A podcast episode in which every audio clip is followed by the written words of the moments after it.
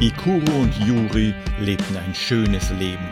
Doch das passte dem dunklen Lord gar nicht. Er schickte seine fliegende Armee los, um das zu ändern.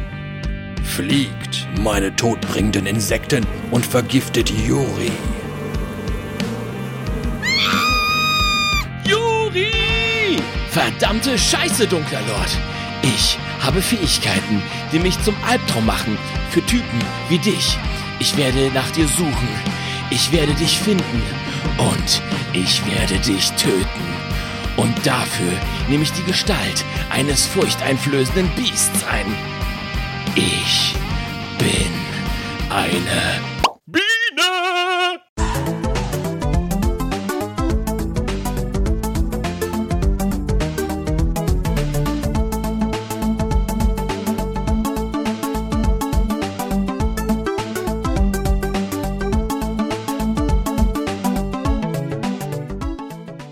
Grüß euch die Madeln, servus die Burm zu Episode 94 von Pixelbeschallung, dem einzigen Retro-Gaming-Podcast, der schmerzhafter als ein Bienenstich ins linke Nasenloch ist.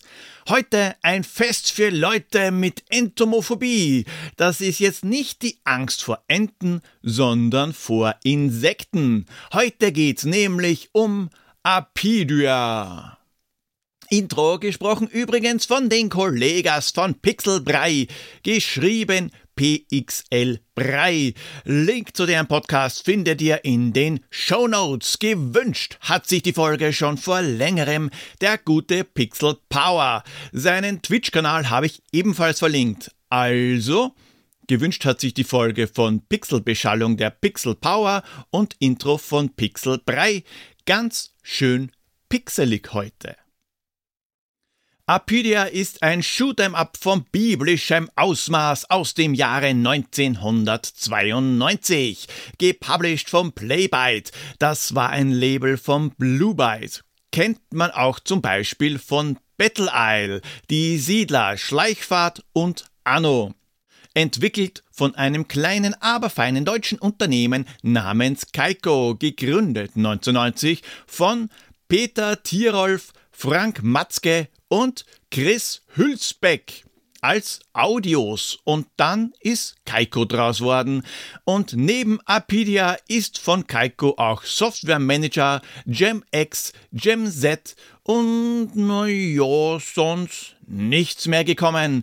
1995 war's das dann mit Kaiko, weil das Management zwar unheimlich begabt war, nur blöderweise halt in allen anderen Bereichen, nur nicht dem Management. Software 2000 hat die Software-Schmiede Chris Hülsbeck zufolge dann systematisch demontiert, anstatt die angeforderte Hilfe zu bieten. Frank Matzke war übrigens ein Anime-Fan, was den Style der Spiele erklärt. Die Story von Apidia habt ihr eigentlich schon im Intro gehört. Wir schreiben das Jahr 1900 irgendwas und der dunkle Zauberer Hexae mit Doppel-A und Doppel-E hat seine giftigen Insekten losgeschickt. Nicht Milch holen oder Blumen bestäuben, nein, die sollen Juri vergiften, was die Kackviecher dann auch machen. Und warum? Weil der Hexae halt böse ist und es nicht wirklich super findet, dass Yuri und ihr Freund Ikuru ein glückliches Leben leben. Ikuro schwört Rache und macht sich auf den Weg, das Gegengift zu besorgen, aber nicht einfach zu Fuß. Er benützt ein altes Amulett, was er halt so rumliegen hat, und verwandelt sich ganz nach dem Motto You can be everything you want, Zwinker, Zwinker, in eine Biene. Schaut zwar verdächtig nach einer Wespe aus, aber es ist eine Biene. Erstens, weil es am Cover und in der Anleitung steht und zweitens, weil sich der Name von Apidae ableitet. Und Apidae ist die Familie der sogenannten echten Bienen. Aber bevor wir unseren Stachel polieren, gibt's den Retro News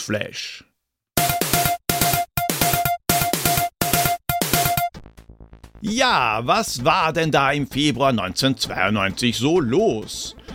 8. Februar 1992. Der Privatsender RTL Television hatte die erste Folge der Fernsehshow Wie bitte ausgestrahlt. Die Verbrauchersendung, in der auf Comedy Art fragwürdige Erlebnisse im Umgang mit Unternehmen und Behörden aufs Korn genommen werden, moderierte Gerd Müller-Gerbes. Und der ist ja leider schon 2020 verstorben. Ein klein wenig später, am 27. Februar 1992, Bundeskanzler Helmut Kohl und der Staatspräsident der tschechischen und slowakischen Föderativen Republik Václav Havel hatten in Prag den deutsch-tschechoslowakischen Vertrag über gute Nachbarschaft und freundschaftliche Zusammenarbeit zwischen den beiden Ländern unterzeichnet. Danke an meine Supporter, an den 32-Bit Patreon Supporter Andreas und 16-Bit Supporter Christian. Und neu hinzugekommen ist Rigo Tamus, auch als 16-Bit Supporter. Danke, danke, danke, liebe Leute. Der kommende Tapetenwechsel auf der Homepage ist teilweise sponsert bei euch und es schaut auch gut aus, dass dieses Jahr wieder neue Sticker drin sind und der Kinostart am 27.02.1992 ein Remake von Martin Scorsese. Und zwar ein Remake von Ein Köder für die Bestie mit Nick Nolte, Robert De Niro und Jessica Lang. Und zwar war das Cup der Angst. Aber bevor ihr mir noch vor Angst das Kopfhörerkabel kappt, ab zum Pixel Royal. Lösen wir einmal auf. Wir reisen nicht weit, es ist ein Spiel aus deutschem Hause. Ja, Kaiko war eine deutsche Software-Schmiede. Man steuert weder Roboter noch Tier noch Menschlein. Man steuert bei Apedia eine Biene. Ich weiß, ich weiß, genau genommen auch ein Tier, aber manchmal muss man halt um die Ecke denken und nicht jedes Wort auf die Goldwaage legen. Maulwurf und Pepsi-Dose sind böse und dann gibt's einen Tierkadaver. Und dazu gehe ich dann später noch genauer ein. Amiga exklusiv ist das Ganze und man sammelt Blumen ein, um sich Power-Ups zu kaufen haben natürlich einige gewusst, und zwar Tobias. Deswegen ist nun der 7.6. der 2D-Sidescrolling-Tag und der 13.8. Tag der weiblichen Videospielhelden. Tobias, der hat ja vom letzten Mal noch einen Feiertag gut gehabt. Dr. Terra hat's auch gewusst, aber mir noch keinen Wunschfeiertag genannt. Christian hat den Tag der einsamen Socken ausgerufen, der ist nun am 28.02. Und Magus macht den 15. Februar zum Singletag für alle, die den Valentinstag vergessen haben und den 1.3. zum Hülsbeck-Tag, weil auch Magus hat mir beim letzten Mal noch keinen Tag genannt. Bully B widmet den 5.3. der Holzfliege, ein wunderschöner Feiertag, und Guybrush macht den 3.7. zum Tag des Ivan. Und zum Schluss, Wilco und Freindl haben sich neben einem Punkt ebenfalls einen noch namenlosen Tag verdient. Auch diesmal gibt's wieder ein Rätsel. Schickt mir die Lösung per E-Mail oder als Direct Message per Twitter oder Instagram. Wenn ihr das erste Mal richtig liegt, bekommt ihr einen Punkt, Schlüsselanhänger mit eurem Nick, Clubkarte und Feiertag. Danach trotzdem mitraten, um weitere Punkte zu sammeln. Dann habt ihr die Chance auf eine der Holzfliegen Ende April, Ende August und Ende Dezember und ihr könnt weitere Feiertage absahnen. Also nicht vergessen zum Tipp auch euer Wunschdatum schreiben und wem oder was ihr diesen Tag widmet. Und wenn ihr das doch vergesst oder es einfach weglasst, weil ihr nicht ganz sicher seid, ob die Lösung stimmt, dann erinnere ich euch eh dran. Ah ja, die, die das letzte Jahr eine Holzfliege gewonnen haben, können dieses Jahr natürlich wieder eine gewinnen. Auf der bunten Blumenwiese geht ein kleines Tier spazieren, wandert zwischen grünen Halmen, wandert unter großen Palmen, freut sich, dass die Vögel singen, freut sich an den Schmetterlingen, freut sich, dass sich's freuen kann. Aber dann, aber dann kommt der dunkle Zauberer, das kleine Ich bin ich flüchtet und Ikuro ist bereit, seinen Stachel einzusetzen. Okay, macht er nicht, der schießt lieber. Mit dem Ministachel könnte er auch nicht viel ausrichten, aber zu seiner Verteidigung, es ist kalt draußen und er könnte sowieso nur den Stachel ein einziges Mal benutzen, bevor er krepiert. Biene halt. Die Natur kann echt ein ziemlicher Arsch sein. Apidia beziehungsweise wie es im Titelscreen steht, Apidia 2. Warum auch immer 2, wahrscheinlich nur als Gag, weil das ist nämlich der einzige Teil, der jemals rausgekommen ist. Ikuro hat sich also in eine Biene verwandelt, um das Gegengift zu holen, und dazu muss er durch fünf Levels, die nochmal in Stages unterteilt sind. Die Reise führt über eine bunte Blumenwiese, einen Teich, Abwasserkanäle, durch eine Maschine und dann gibt's den Endlevel. Und schon bei Level 1 habe ich mich gefragt, warum sich der Depp überhaupt in eine Biene verwandelt hat. Als Mensch wären ihm die Mücken relativ wurscht und auch die Feuerballschießende Schnecke. Aber okay, Ikuro summt lieber als Maya mit Wespenteile herum, als dass er einfach auf die mutierten Giftviecher draufsteigt oder über sie drüberläuft. Und wie mir ein Hörer schon im Vorhinein richtig geschrieben hat. Nachdem Ikuro ja ein Mann ist, verwandelt ihn das Amulett wohl in eine männliche Biene, also eine Drohne. Und nachdem Drohnen ja eigentlich hauptsächlich zum Pimpern da sind, will ich nicht wissen, wie er die Gegner eigentlich besiegt. Das Spiel ist aber nicht ab 18, also gibt's keinen Tod durch Snoo-Snoo, sondern durch Energiekugeln und davon kann unser kleiner Stecher einige verschießen. Neben dem normalen Schutz gibt's nämlich noch einen aufgeladenen. Ein Riesenprojektil, das größer als die Biene selbst ist. Dafür muss man den Feuerknopf ganz einfach eine Zeit lang gedrückt halten. Und das heißt, Daumenkrampf, weil natürlich dann für normale Schusssalven am Feuerknopf herumgehämmert werden muss, es sei denn, man hat einen Joystick mit Autofeuer. Beim Power-Up-System hat man sich etwas von Gradius inspirieren lassen. Vorsichtig ausgedrückt. Äh, okay, wem mache ich was vor? Es ist das Power-Up-System von Gradius. Wenn Gegner kleine Blümelein hinterlassen, sollte man die tunlichst einsammeln, um die Power-Up-Leiste unten zu füllen. Und mit einem Druck auf die Aktivierungstaste wird das gehighlightete Power-Up dann auch aktiviert. Und man fängt mit dem Sammeln wieder von vorne an. Stärkere Power-Ups brauchen mehr Blumis und die ganz faulen, so wie ich es bin, können die Aktivierung auf automatisch stellen. Was allerdings etwas Außergewöhnliches ist, ist das Setting. Okay, die Story ist ein bisschen an den Haaren herbeigezogen und dass man sich in eine Biene verwandelt, nicht ganz logisch, aber das vergisst man ganz schnell wieder, wenn das Spiel startet. Nicht, weil man keine Zeit hat, um nachzudenken, nein, also nicht nur, sondern weil alles drumherum einfach wunderschön anzusehen und voller Details ist. Die Blumen, die Seerosen, die Schnecke, die noch ein wenig zuckt, wenn man ihr den Kopf weggeschossen hat. Das ist alles wunderschön in Szene gesetzt. Und auch ein kleines Problem. Weil gerade wenn man einen Bereich noch nicht kennt, ist man dann ganz schnell abgelenkt und passt nicht mehr so gut auf, welche Gegner denn hereinschwirren und zack, ist ein Leben futsch. Man kann sich gut vorstellen, dass die Gegner, also Mücken, Käfer, Spinnen, Heuschrecken, Fische und so weiter, besonders in den ersten Levels genau dort auch natürlich vorkommen. Also in der freien Natur in normaler Form, ohne dass die Krabbler irgendwelche Bälle schießen können. Und ja, ihr habt richtig gehört. Fische. Level 2, der Teich. Da braust Summi nicht nur über den Teich, nein, der spielt sich auch ein Teil des Levels unter Wasser ab. Pinocchio-mäßig fliegt man sogar durch einen Fisch. Wie das der geflügelte Hersteller von Ray Liotta Honig macht, weiß ich zwar nicht, aber wurscht, auf Logik ist da nicht gar so viel Wert gelegt worden. So wie auch beim Sinn des himmlischen Bonus-Stages. Es gibt normale Bonus-Stages, die sind versteckt. Gibt's ein paar im ganzen Spiel. Die findet man teils halbwegs einfach und teils eher schwieriger. Pro-Tipp: Versucht einmal in den Maulwurfshügel reinzufliegen, nachdem ihr Alfred Jodokus Quacks Vater zerlegt habt.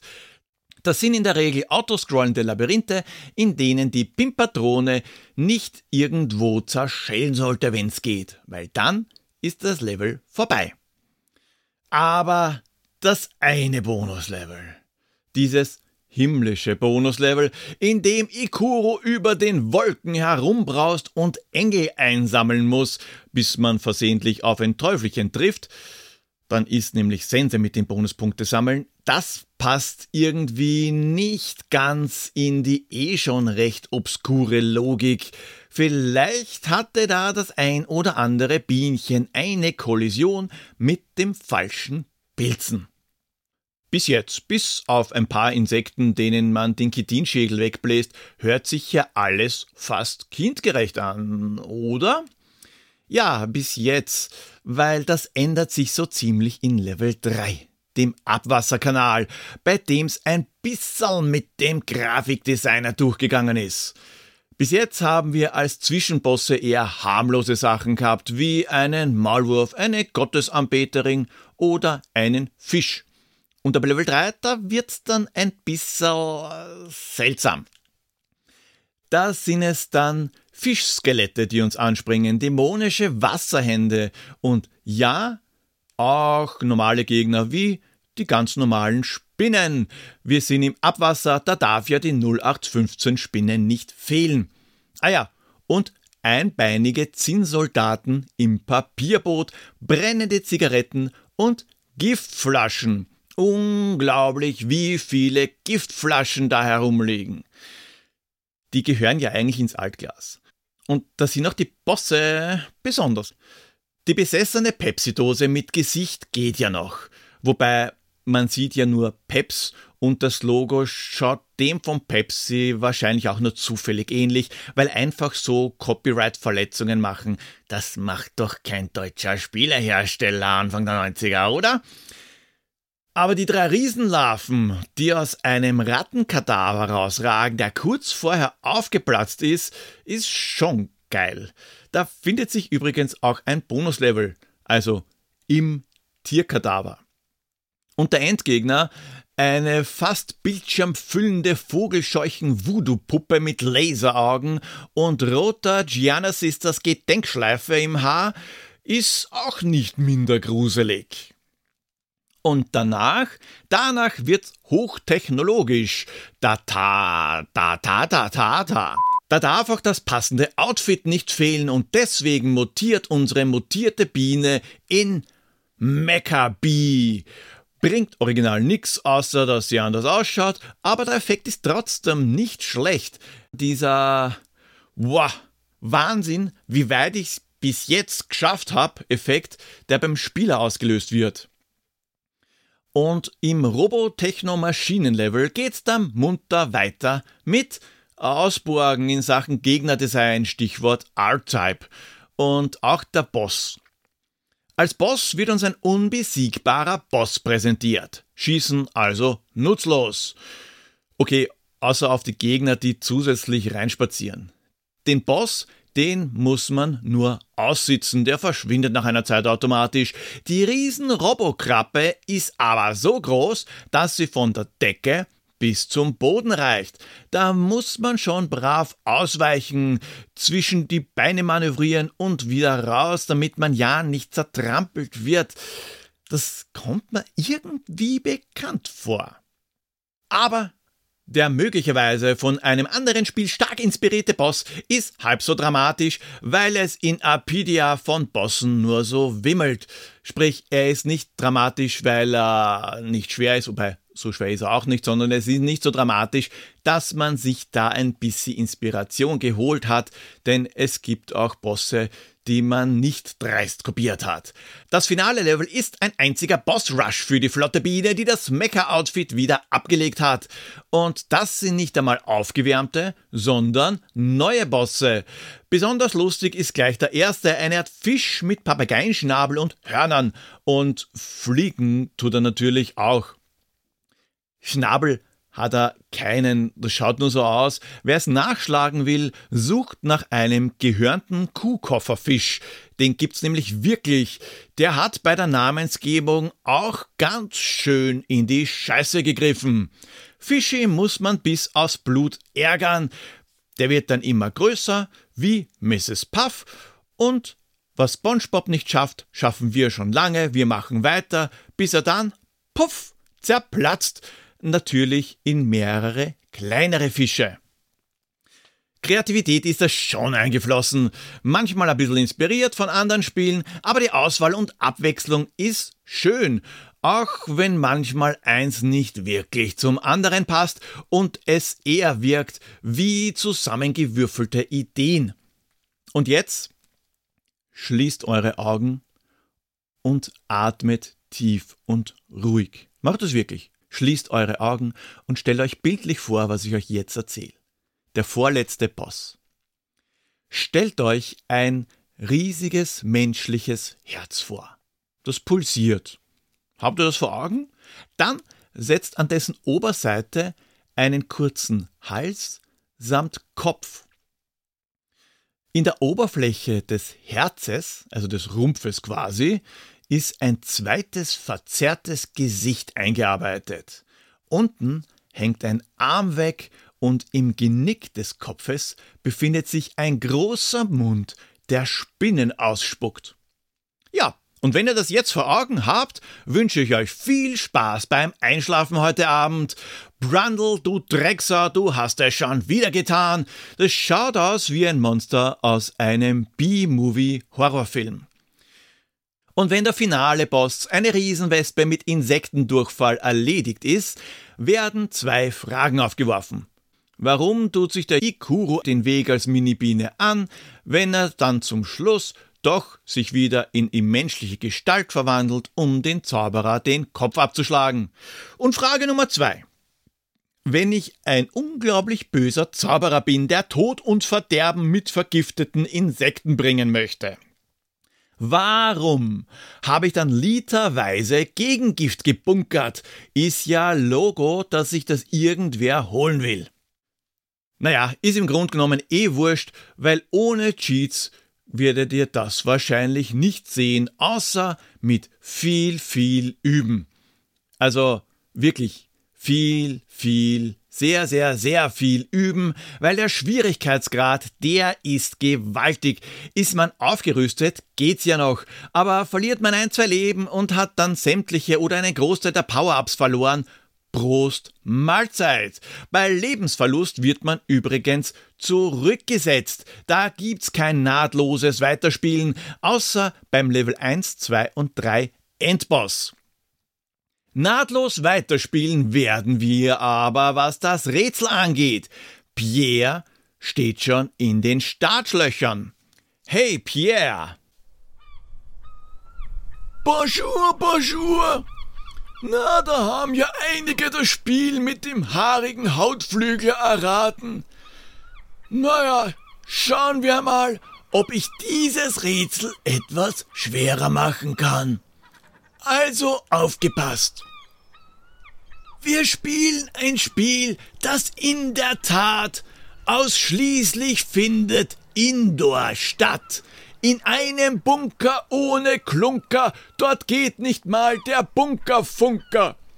Bleibt ein Weilchen und hört zu, sagt Deckard Kane in Dia Blue. Doch nicht hier, hier spricht der Feind, auch wenn er fast das Gleiche meint. Der promovierte Bösewicht, der durch das Spiel zum Spieler spricht, ist voll und ganz, wer weiß es nicht, auf sehr viel Macht und Geld erpicht. Der Held hat Nerven wie aus Stahl und heißt wie Riehens Postleitzahl, ist flink und klug und auch agil, doch außer A sagt er nicht viel. Sechs Stunden Zeit hat unser Recke, in dieser Spanne bringt er zur Strecke den bösen Buben, sonst wird's doofer und die Welt ist schnell Game Over. So, das sollte doch zu lösen sein. Ich muss jetzt zur Seniorengymnastik. Au revoir. Ja, danke, Pierre. Ich fürchte aber, dass auch dieses Rätsel wieder viel, viel, viel zu einfach ist. Ja, aber wer weiß. Vielleicht weiß ja auch keiner. Weißt es du? Dann lass es mich wissen. Coolerweise gibt's bei Apidia zwei Zwei-Spieler-Modi.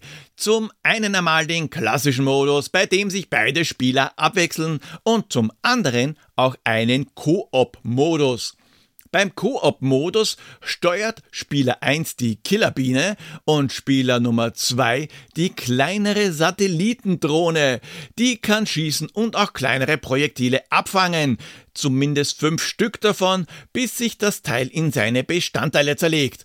Größere Projektile und Kollisionen hält die kleine Drohne aber nicht aus. Apidia erfindet zwar nicht das Rad neu, aber es verschlechtert es auch nicht. Die Grafik, die kann sich auf alle Fälle sehen lassen, auch wenn die Gegner bzw. Schüsse nicht einfach zu sehen sind, kann und wird allerdings auch Teil des Spieles sein. Und zur Musik von Chris Hülsbeck. Da muss ich wahrscheinlich nicht viel sagen, ist halt genial wie immer. Ich bin zwar nicht auf wirklich extrem unfaire Stellen gestoßen, aber manchmal war es schon grenzwertig. Ist halt wie immer bei den Shoot'em Ups. Auswendig lernen, auswendig lernen, auswendig lernen. Die Endgegner sind imposant, das Setting ungewöhnlich. Wenn man die Gelegenheit einmal hat, Apidia zu spielen, sollte man sie auch nutzen. Okay, okay, okay. Den Time Warp, den könnte ich mir eigentlich fast sparen, weil Apidia habe ich damals nicht gespielt. Auf das Spiel bin ich erst durch den Pixel Power gekommen. Ich kann aber gut verstehen, warum der Titel unter Amiga-Spielern so beliebt ist. Ob ich's noch einmal spielen werde, da habe ich allerdings keine Ahnung. Apidia zu spielen kann heute ein bisschen kompliziert werden, weil er braucht dazu zum einen einmal einen Amiga und zum anderen die Spieledisketten, weil ein Release auf modernen Systemen hat es nicht gegeben. Ein Remake war zwar in Arbeit, aber mehr als Level 1 ist dann nicht zustande gekommen. Es gibt zwar ein Re-Release von Team 17, aber das ist von 1994 und auch für den Amiga, das hilft euch da nicht wirklich weiter. Wobei das Cover da irgendwie, naja, also ich weiß, was es darstellen soll. Es schaut aber eher aus, als ob Ikuro da von einer Riesenbiene bestäubt wird. Habt ihr eine Idee, welches Spiel Pierre sucht? Dann schreibt mir euren Tipp per E-Mail pixelpoldi at pixelbeschallung.at oder Social Media. Wollt ihr, dass ich mir ein bestimmtes Spiel vornehme, dann lasst es mich wissen und auch wenn ihr eine Idee für ein Intro habt, könnt ihr Pixelbeschallung gerne mitgestalten. Folgt mir auf Twitter at pixelpoldi, Instagram at pixelbeschallung, Mastodon at pixelbeschallung at podcast.social oder schaut bei www.pixelbeschallung.at vorbei. Und natürlich könnt ihr auch gerne, so wie Pixelbrei dieses Mal, eine Sprechrolle übernehmen und Pixelbrei abonnieren. Das solltet ihr auch noch tun. Und Poldis Weisheit Nummer 94. Besorg dir einen Kuhkoffer, wenn du deine Kuh mit auf Urlaub nehmen willst. Baba! Du wirst mich niemals besiegen. Hey, was machst du da? Ich bestäube dich, als wirst du gefickt.